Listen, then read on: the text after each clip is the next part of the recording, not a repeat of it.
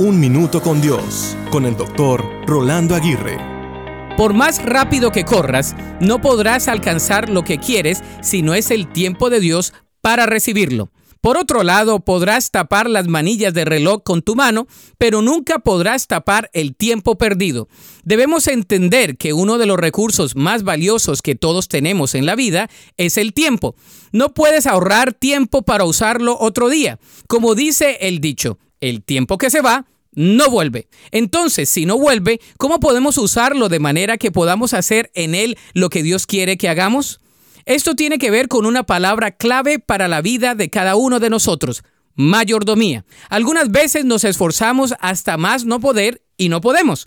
En otras no nos esforzamos y podemos. ¿Por qué? Simplemente porque nuestro tiempo finito debe estar siempre conectado con el tiempo infinito de Dios.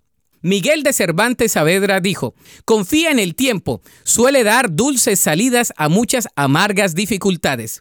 El tiempo nos da perspectiva, sana nuestras heridas, nos capacita, nos enseña, nos fortalece, nos anima, nos edifica y nos vivifica.